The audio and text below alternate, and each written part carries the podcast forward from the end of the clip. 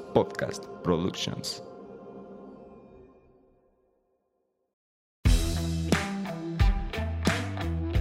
Hola, ¿qué tal? Bienvenidos a un capítulo más de Vico Podcast, un espacio donde emprendedores y profesionistas de la construcción se juntan para compartir sus experiencias y conocimientos. Soy el arquitecto Octavio Bueno. Soy la arquitecta Eva Huerta. Bienvenidos. Antes de comenzar, no olvides seguirnos en nuestras redes sociales. Nos encuentras en Instagram como arroba bico-business-construction, en Facebook como Bico Business Construction y si nos escuchas en Spotify, no olvides seguirnos para estar al pendiente de nuevos episodios. Y de paso, regálanos tu calificación. Comenzamos. Hola, ¿cómo están? Bienvenidos a un capítulo más de Vico Podcast. Hoy tenemos una invitada que yo creo que más de alguno de nuestros escuchas ha visto su contenido. Pero bueno, arquitecta Eva, ¿cómo estás? Hola, Arqui, muy bien. Andy, bienvenida. Voy a leer un poquito de ti. Es la arquitecta Andrea Madrigal Arteaga. Es su nombre es eh, no, no, no, tu nombre artístico es otro. Egresada de la Universidad Autónoma de Durango en 2020, o sea, recién egresada. Además, también cuenta con un título de diseño y programación computacional. En 2021 abre su canal dedicado al aprendizaje de la arquitectura y diseño de interiores. Gracias a esto, en el mismo año es incluida sobre las mejores creadoras de educación de Latinoamérica. Andy, cuéntanos cómo estás. Bienvenida. Gracias. Pues bien, bien. Muy a gusto de estar aquí, por fin en, en vivo. Muy bien, gracias por, por aceptar la invitación. Pues bueno, hablábamos, bueno, les comentaba que yo creo que más de los que nos, más de uno de los que nos escuchan ha visto tu contenido. Me uno a ese, a ese, a ese número. Y su contenido, yo creo que quien la ubica es un contenido muy práctico, tips, pero cuéntanos cómo, cómo decides, salgo de la universidad, qué hago, ah, bueno, hago contenido, qué tipo de contenido, cómo es ese proceso para estar ahorita ya como, como tienes tu marca, porque ya es una marca posicionada? Pues todo surgió porque pues estamos en pandemia y de repente dije, ok, no me puedo ir a estudiar, todavía no salen mis papeles y pues obviamente el miedo del COVID y todo esto, dije, tampoco quiero estar en oficina.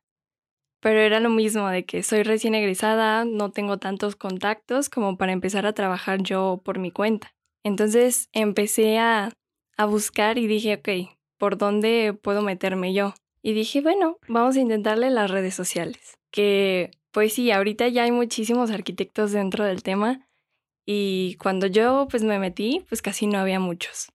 Ahorita ya se explotó y creo que ahorita es el mejor momento si te quieres meter para, para las redes sociales, ¿no? Y pues empezó así. Primero abrí la cuenta y dije, bueno, este, de ilustración porque pues tampoco tenía obras y decía, pues ¿cómo voy a subirlo de la escuela? Dije, bueno, ilustraciones. Me encantaba hacer ilustraciones, dibujos de arquitectura y todo esto. Y empecé con un primer video de Luis Barragán, porque a quien no le gusta Luis Barragán, ¿no? casi, casi. Y dije, bueno, vamos a hablar de cinco cosas que no sabía sobre Luis Barragán. Me puse a investigar, ahí como pude, puse mi celular y dije, ay, que no me vayan a escuchar nadie, ¿no? dije, ay, qué pena. Y así como que se nota luego, luego la manita cuando le estoy parando al video y mi vocecita bajita. Y eso fue como, como inicié. Fue mi primer video. La punta del iceberg. ¿Por qué elegiste arquitectura? Pues realmente mi, mi primera opción era ingeniería civil. En mi familia hay muchísimos ingenieros civiles, mi papá, mis hermanos, mis primos, mis tíos. Entonces yo quería también seguir en lo mismo. sí, dije, bueno, ingeniería civil. Pero fue mi papá el que me dijo, no, es que tú eres más artística, ¿por qué no te vas a arquitectura? Yo dije, mm, no sabía que había arquitectura. dije, ok, pues estará bueno. Y bueno, veo que también tienes eh, la parte de diseño y programación computacional. ¿Se refiere a...? Sí, pues a, a programar, aprender a programar, sí. Oh, Aprendí lo básico. Realmente es una carrera donde también me enseñaron, este, pues, todos los programas de, todos los lenguajes como más básicos de, de programación, pero también aprender a editar, aprender más ilustrador y todo esto. Entonces, como me, me llama mucho la atención también esto de programar, dije, bueno, también hay que aprender y tener otras opciones, ¿no?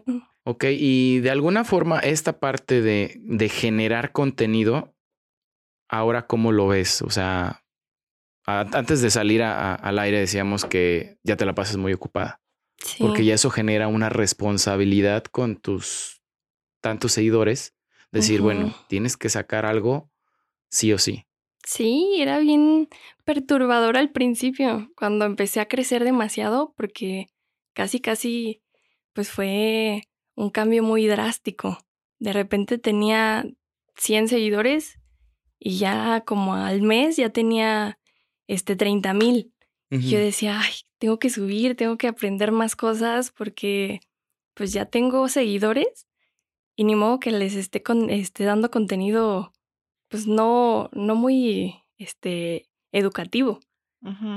Entonces era una presión de que tengo que subir video diario, tengo que crear contenido, tengo que estudiar y así. ¿Y cómo fuiste llevando ese proceso en la organización de ir subiendo?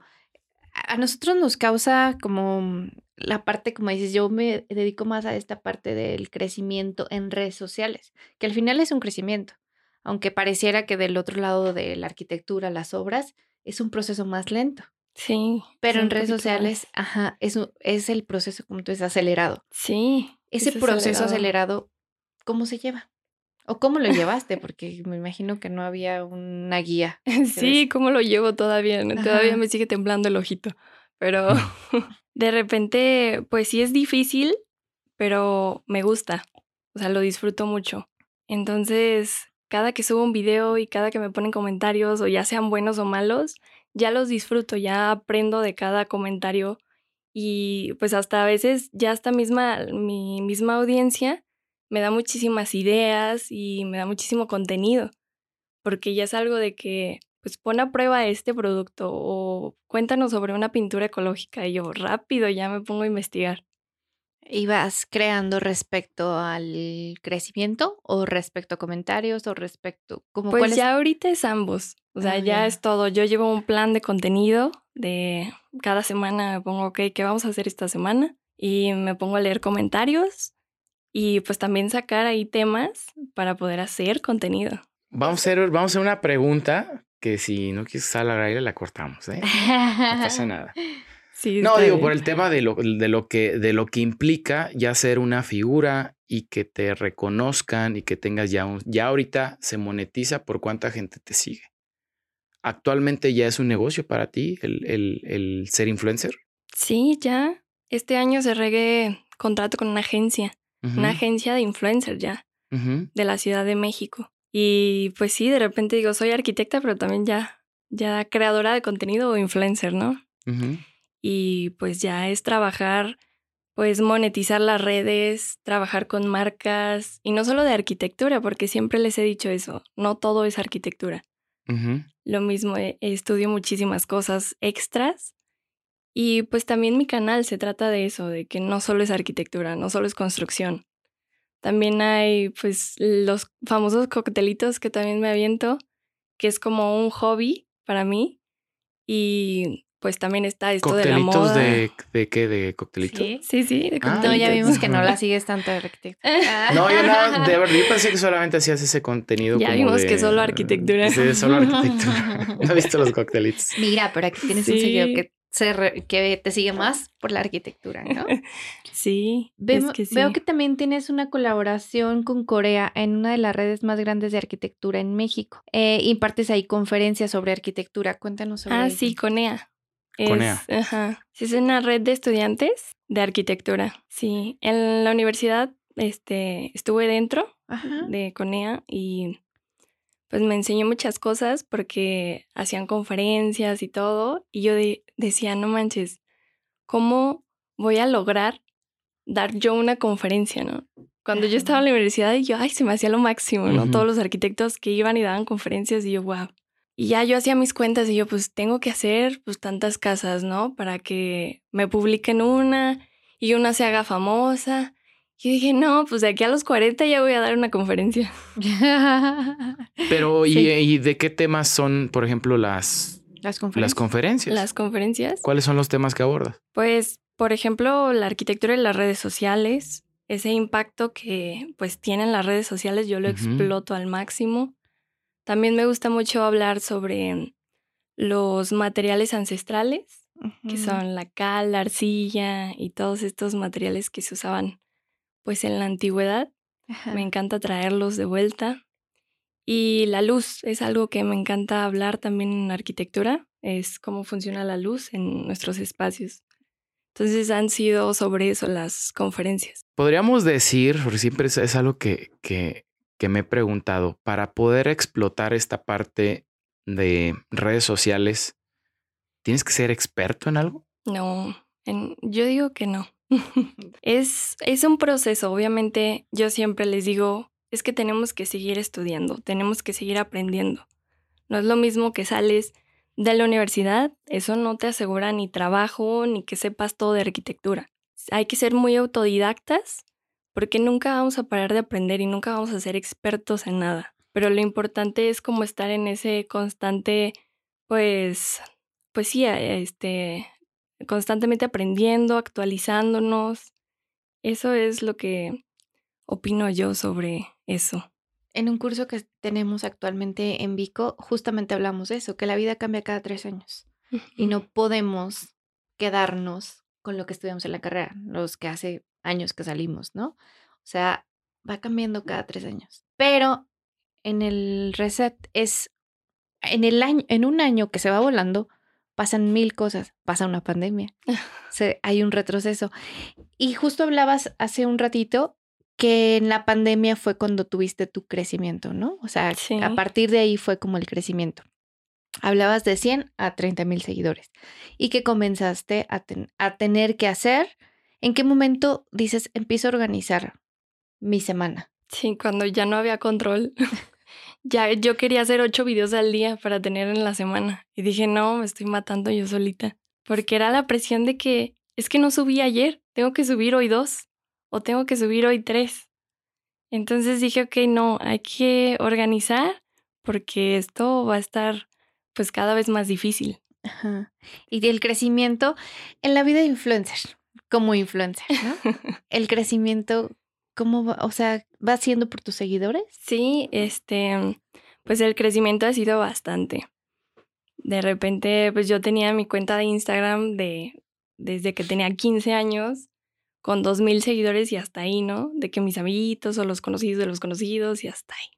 Y ahora de repente, pues son es tanta la gente que me sigue que no no no lograba como entender. De repente le decía a mi papá, "Oye, papá, ¿cuántos seguidores tenemos?" No, pues tienes como un estadio. Y yo ahí era como que ya, ya sé cuánta gente me sigue, ¿no? Y cada que crecíamos, papá me iba diciendo, ya son dos estadios, ya son tres estadios. Y yo, ay, qué padre, ¿no? Llegar al estadio y decir Ujú. súper sencillo, ¿no? Sí, ese, ese fue un gran impacto para mi vida, para, pues también psicológicamente para mí. Fue duro, porque estábamos en pandemia, no salía y no veía a nadie y de repente salía a Home Depot y me pedían fotos y yo así de, wow, esto sí, sí, sí, sí, estoy creciendo. Qué padre. ¿Cómo, cómo, man- cómo manejaste esa parte? O sea, de, de, hoy te dijiste algo interesante psicológicamente. ¿Cómo es para una persona que dices que, bueno, tenía dos mil, ahora tengo 30 mil? ¿Cómo impacta? Muchísimo. ¿Tú cómo te sientes? ¿Tú como persona cómo te sientes? Yo me siento pues igual que, que siempre. De repente ya me piden fotos y digo, ay, mira, ya es la presión de salir bonita de mi casa porque no me vayan a pedir una foto. Pero obviamente sí, como te digo, es un, un peso psicológico que tienes, ¿no? Porque si por sí ya como arquitectos siempre recibimos muchas críticas. Ujú. Estamos de que- expuestos. ajá, estamos expuestos porque pues nuestra, nuestro trabajo es público. Y ya ahorita con ese alcance, pues es como si te pusieras de pechito, a ver, critíquenme. Y aquí estoy para recibir todo. Y las así. críticas que no son tan constructivas, Sí. ¿qué impacto tienen en ti? Al ¿Cómo- principio ¿Cómo lidias con sí. tus haters? Ándale. Por favor, danos un consejo porque Sí, es A bueno mí el recibirlo. primer hate que me mandaron no aguanté y... Bloquear y regresándoselo así. Pues yo estuve igual, de No. verdad. ¿Sí? Yo me ponía a pelear ahí en los comentarios con lágrimas y yo de que ¿Ves? ¿Ves, Arqui? sí, a todos sí, nos las sí. pasa, pasa. Es normal, Ay, yo no. entiendo que es normal. Pero pues obviamente hay que aprender a controlar eso porque realmente la persona que te deja el comentario, te metes a su perfil y ni siquiera Claro. tiene foto, ¿no? O ni siquiera tiene su nombre real. Y tú ya estás como creciendo, ya estás siendo pues un, pues como un símbolo ya. Entonces ya tienes que cuidar lo que dices. Ya tienes que cuidar cómo te comportas y cómo reaccionas a todos estos comentarios. Entonces es muy difícil como mantener esa calma porque de repente, obviamente sí me dan ganas de contestarle a todos, pero pues no. Digo, no, no, no. Eso no está bien. Sí, sube mucho la responsabilidad. Sí, claro. Y al final el que quedas mal eres tú. Sí, a los otros al fin y al cabo lo Sí. lanzan con la intención que tú quieras y si genera alguna interacción, bueno, si no, es complicado. Todo esto, ¿cómo, cómo impacta ahora en tu vida profesional como arquitecta, ya no como influencer? Pues fue un- una gran ayuda, una gran herramienta las redes sociales. Porque obviamente de ser una egresada sin contacto, sin de qué, pues sí, sin obra, pues ya ahorita, pues sí, gracias a todas las redes sociales, a todo, pues lo que hemos logrado, ya ahorita me doy el lujo de decir, ahorita no puedo agarrar más obra. Ahorita ya casi, pues la arquitectura es como mi hobby. Entonces digo, wow, ese es el gran impacto de las redes sociales. Efectivamente. ¿Y actualmente construyes? Sí, poquito. ¿Aquí en la ciudad de sí. Morelia? No, aquí en Morelia no. Ah. Sí, ahorita traigo un proyecto en, en Jalisco, en un pueblo de los Altos, y pues un proyecto pues internacional en Canadá con una de mis clientas que me contactó por redes sociales. Súper bien. Sí. ¿Y vas a ver la obra? Yo creo que voy a ir a finales de este año. Ah, muy bien. O sea, tú proyectaste. Sí, Ah, ya. sí, allá tiene su... eh, contactamos a un constructor que nos está pues ayudando a todo eso y, y vamos bien. Regresando a lo de la creación de contenido y demás, eh, que comentas que ya tienes tu programación, tu audiencia, audiencia, perdón, y vas creciendo. ¿Cuáles son tus proyecciones? de repente mis metas se han vuelto pues muy cercanas porque mm, siempre decía yo cuando inicié las redes sociales, ok, mi meta es llegar a los 10 mil, mi meta es llegar a los 20 mil y pues conectar con marcas y todo esto. Y pues es, es algo muy curioso porque todo va avanzando muy rápido y digo, ah, caray, espérenme. Yo dije que a los, íbamos a llegar a fin de año a los 300 mil y ya vamos en 800 mil. Y yo, ok, ok, tenemos que actualizar esas metas. porque es muy importante tener en las redes sociales tus metas, Ajá. Porque es una motivación para seguir creando contenido, porque cada día estás más cerca de esas metas. Y eso es como lo que no te desanima. ¿Vas creciendo respecto a eso? Pues Oh, no, respecto rebasas, ¿no? al, al- Sí, sí, sí. Pues ya con el contenido y todo esto, pues de repente algo pega más que, que yo imaginaba y ya fue que me va adelantando a todo esto. Es de que hay, hay lo que platicábamos con nuestro productor, que hay una, el tema de los influencers en general, sea el contenido que se desarrolle, ha, generado, digamos que otra economía. ¿Por qué? Porque estas personas que ya, que ya monetizan a través de contenido, pues obviamente llegan a tener un, un, un este, poder adquisitivo diferente a cualquier profesionista. Entonces, eso va generando pues una economía adicional a las que ya existen. Y obviamente, como dices, las metas pueden cambiar de un día para otro porque ahora ya tengo acceso a, no sé, un millón y medio de seguidores y eso ya cambia por completo mis alcances económicos, mis alcances como influencer Y las metas. y las metas, porque es ahorita ya, ya le llego a un millón y medio de personas. ¿Qué voy a hacer? Y es cuando, por ejemplo, pues marcas te van a voltear a ver. Ujú. Entonces ya no solamente te tienes que dividir en una o dos marcas o tienes a lo mejor que manejar una exclusividad y ya es cuando dices, oye, sí o Sí, ya es como ese impacto que dices, no pensaba como ser exclusiva con alguna marca, ¿no? Yo quería trabajar con más. Pero sí, de repente va cambiando todo y pues obviamente mis metas van cambiando cada día. Yo decía, el próximo año me meto a una maestría sobre diseño arquitectónico. Creo que ya va a cambiar eso. Creo que ya va a ser este, relacionada a las redes sociales, de marketing o de, mm, pues sí, de todo lo relacionado con las redes sociales, porque es lo que me está generando más. regresando un poquito a la pregunta de, de, de cómo te ves, ¿cuál sería tu, tu... Vamos a pensar que las metas cambian de un día para otro, sí.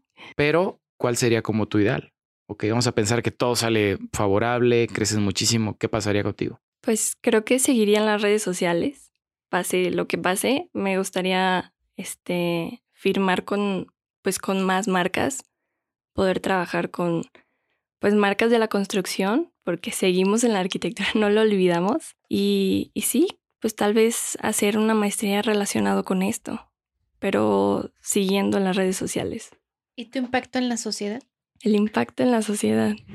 Creo que también por eso empecé en las redes sociales.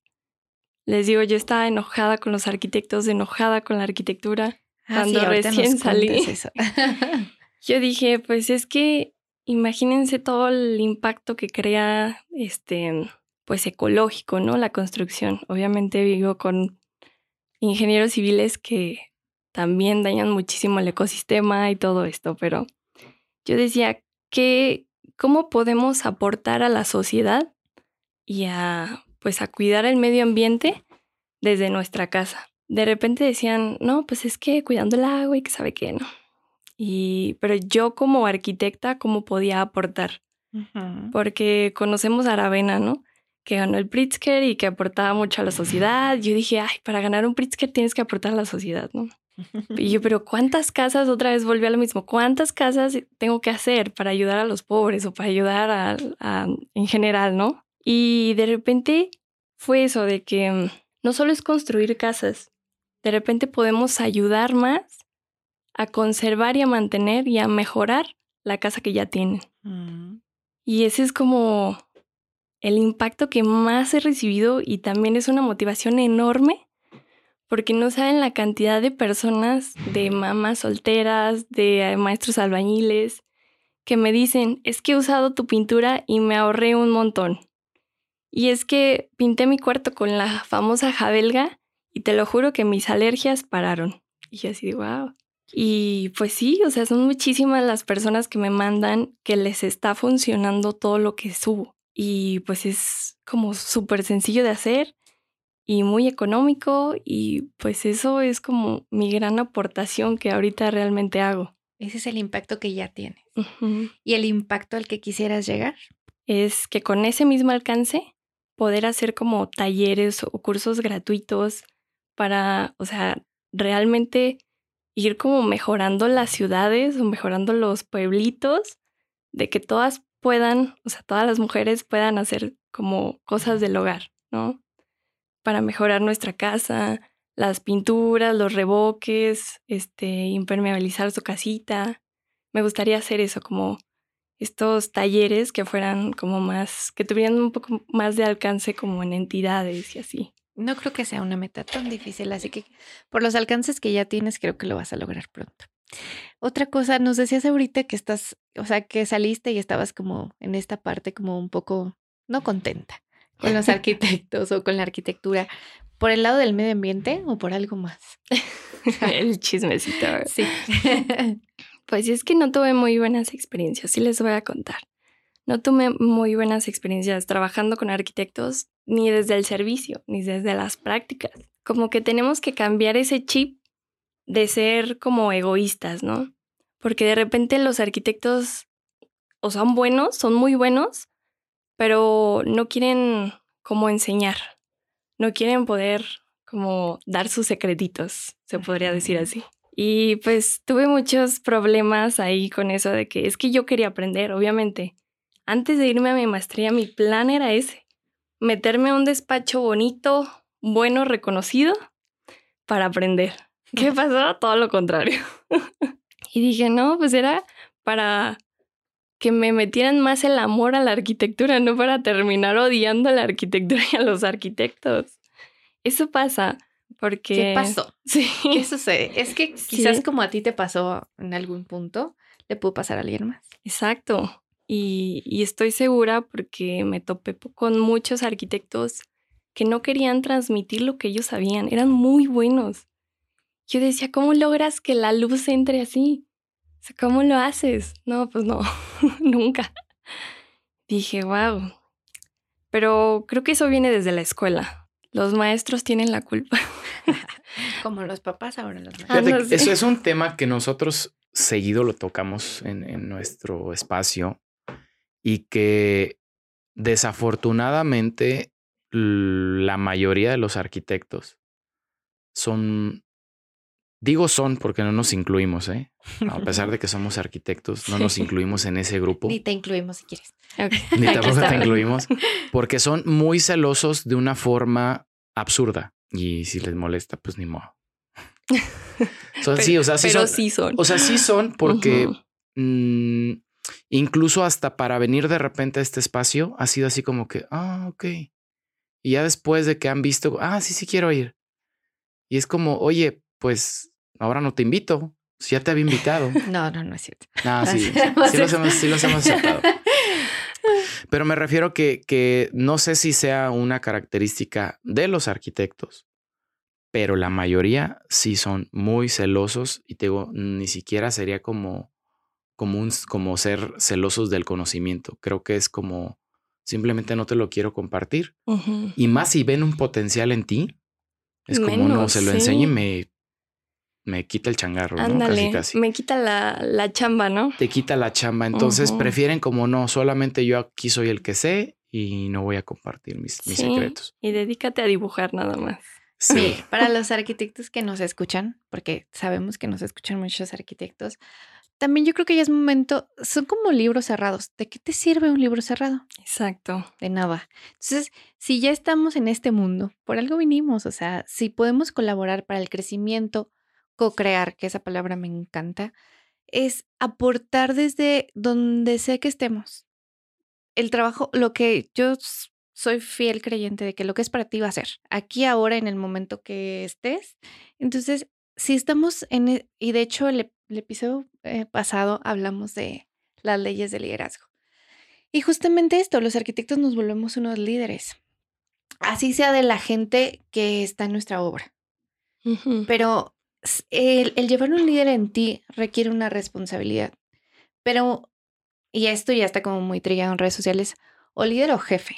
¿Qué es lo que resultan los arquitectos? ¿O qué somos? ¿Líder o jefe? ¿Quieres que te tengan miedo? ¿Que no aprendan de ti? Que al final un día viene una pandemia y puede que mañana ya no existamos, ¿no? Ajá. Entonces, si tienen esa oportunidad de, De aportar. de aportar, de cambiar un poco su entorno. También en otro de los episodios que grabamos hace, el, hace dos episodios, nos decía una arquitecta con una trayectoria, wow, o sea, leímos y eran hojas y hojas y hojas de currículum. Decía eso, o sea, le preguntaba el arquitecto Octavio, ¿y cómo aportamos? ¿Qué podemos hacer? Y ella nos compartía, pues desde el hecho de tu calle, de tu casa, de tu banqueta. Desde ahí puedes aportar.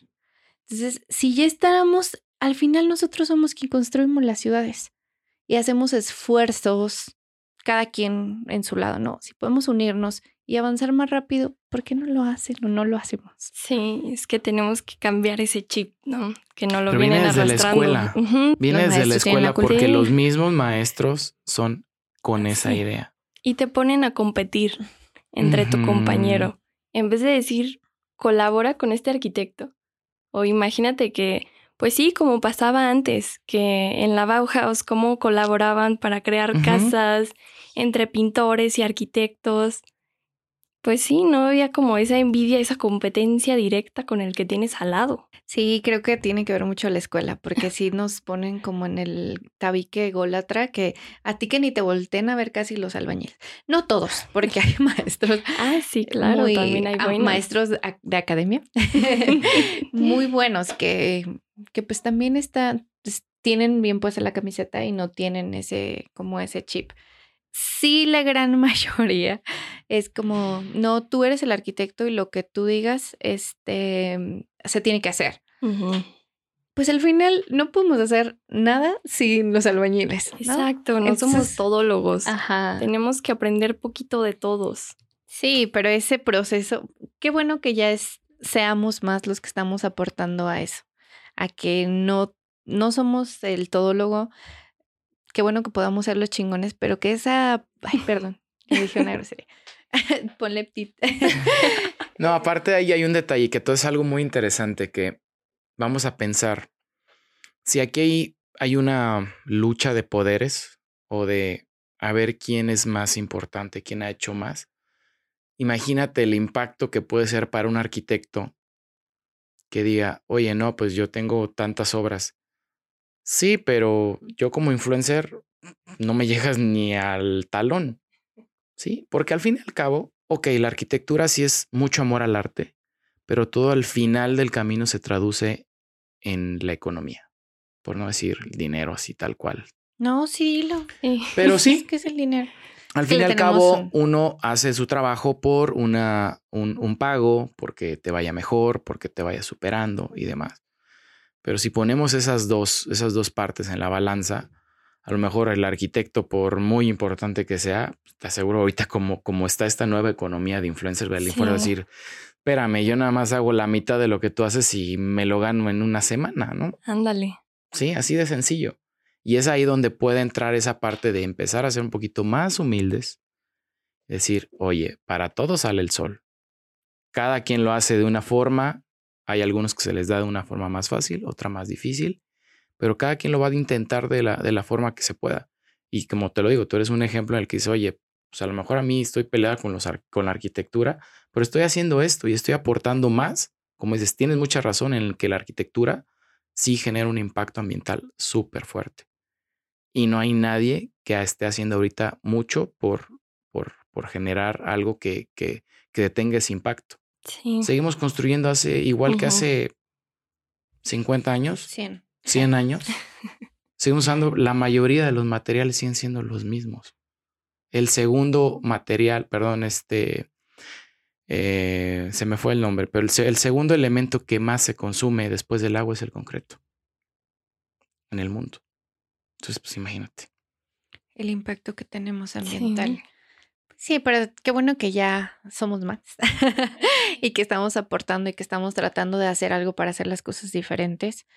También no es fácil, eh, aunque parezca y sumen este, muchos seguidores y demás, el cambio de conciencia o el cambio de mentalidad es ahí el, real- el reto realmente, ¿no? Sí, es muy difícil. Ajá, porque al final tú puedes tener, has- hasta tú vas cambiando de mentalidad constantemente. Entonces, para una persona que tiene, no sé, 50, 60 años, con lo mismo es complicado también, ¿no? O sea, si los hábitos, todo eso pues repercute en todo. Pero bueno, las nuevas generaciones ya pueden venir con este chip. Ahora insertado. viene una Sí. pregunta que la tienes que contestar porque pues obviamente estás, estamos hablando de esto. ¿Qué consejo le darías a los que quisieran comenzar en esto o quisieran ser creadores de contenido? Wow. Pues no está fácil. Pero. No le entren porque es mi competencia. no lo hagan. No, ¿cómo crees? Siempre, siempre he dicho, o sea, siempre va a haber alguien mejor que tú. Claro. Siempre. Pero nunca va a haber- va a haber alguien igual que tú. Entonces solo tenemos que explotar literal a nosotros, nuestra esencia.